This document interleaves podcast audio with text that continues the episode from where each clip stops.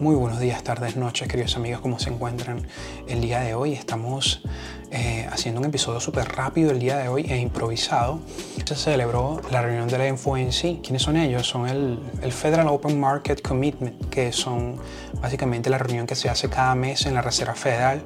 Si has estado siguiendo este podcast hasta ahora, sabes que estamos constantemente haciendo el seguimiento al movimiento de las tasas del mercado, que son los que rigen básicamente la temperatura y establece más bien las condiciones en las que, en las que el mercado debería ir y la economía en general.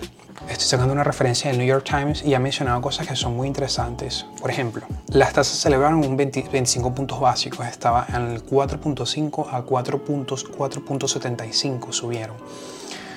Eh, se supone que ese es un número en el que se tenía estimado desde el año pasado que a principios de este año estarán alrededor de ese límite.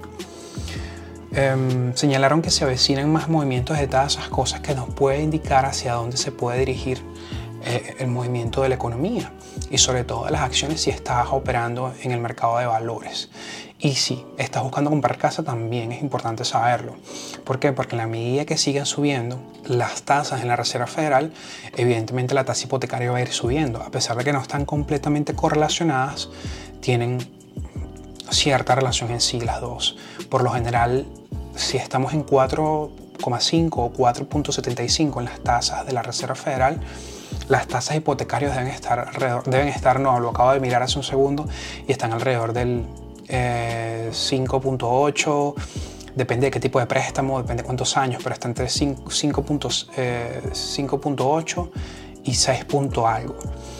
De manera que lo que puedes hacer es sumarle dos puntos más a, las, a la tasa de interés en la Reserva Federal para darte una, idea de la tasa de interés hipotecaria.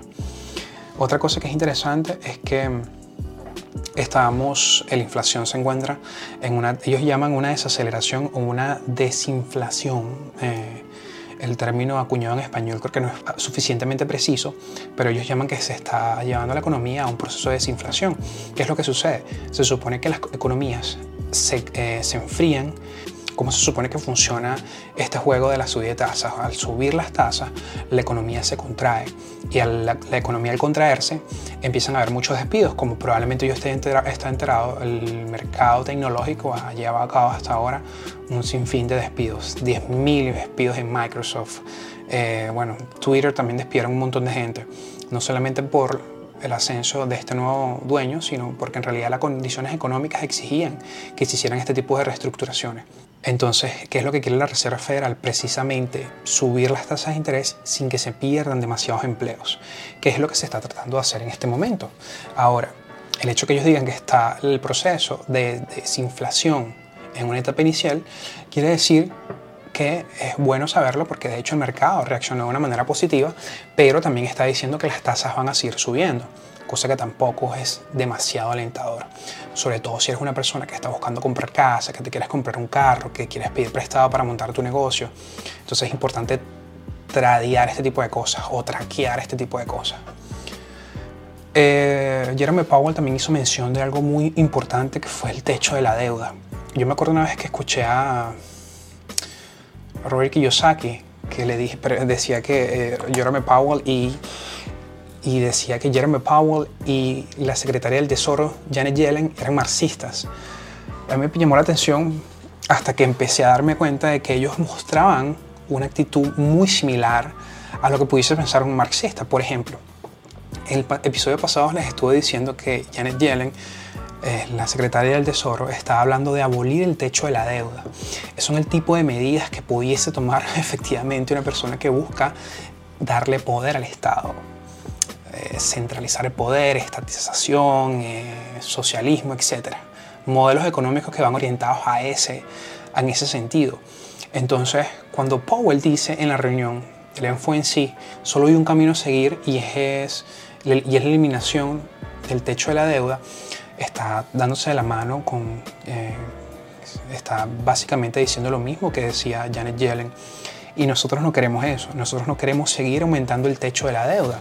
Nosotros queremos que haya, como creo que el, el Comité Republicano está pidiendo, está pidiendo que se pueden subir, se puede subir, se puede aumentar el techo de la deuda, pero tiene que venir acompañado de cambios estructurales. Me parece que es lo más sensato porque un país no se puede seguir endeudando. Estados Unidos tiene desde 2001 en déficit. Es decir, que si Estados Unidos fuera realmente una compañía estuviese ya quebrada, ya no existiera. El problema es que una compañía no puede imprimir por sí solo dinero y un gobierno sí lo puede hacer. Sobre todo después del 70, cuando Nixon quitó el patrón oro de, em, de la impresión de la masa monetaria como, como, moneda, como forma solvente. Eso lo llaman flexibilización cuantitativa y es la capacidad, la teoría es un elemento dentro de la teoría monetaria que dice que tú puedes imprimir eh, mucho dinero para poder recalentar la economía y empezar a generar empleo, etc. Eso es otro tema. El punto es que Jerome Powell está de acuerdo con que se, el eh, se suba nuevamente el techo de la deuda. Este, este aumento del techo de la deuda, como lo compartí en el video anterior, ha sucedido muchísimas veces. Creo que fueron 76 veces o 86 veces, algo así, desde que se empezó a instaurar después de la Primera Guerra Mundial. Eso solo nos dice algo, eso solo nos dice que los políticos son las personas menos indicadas para administrar el dinero.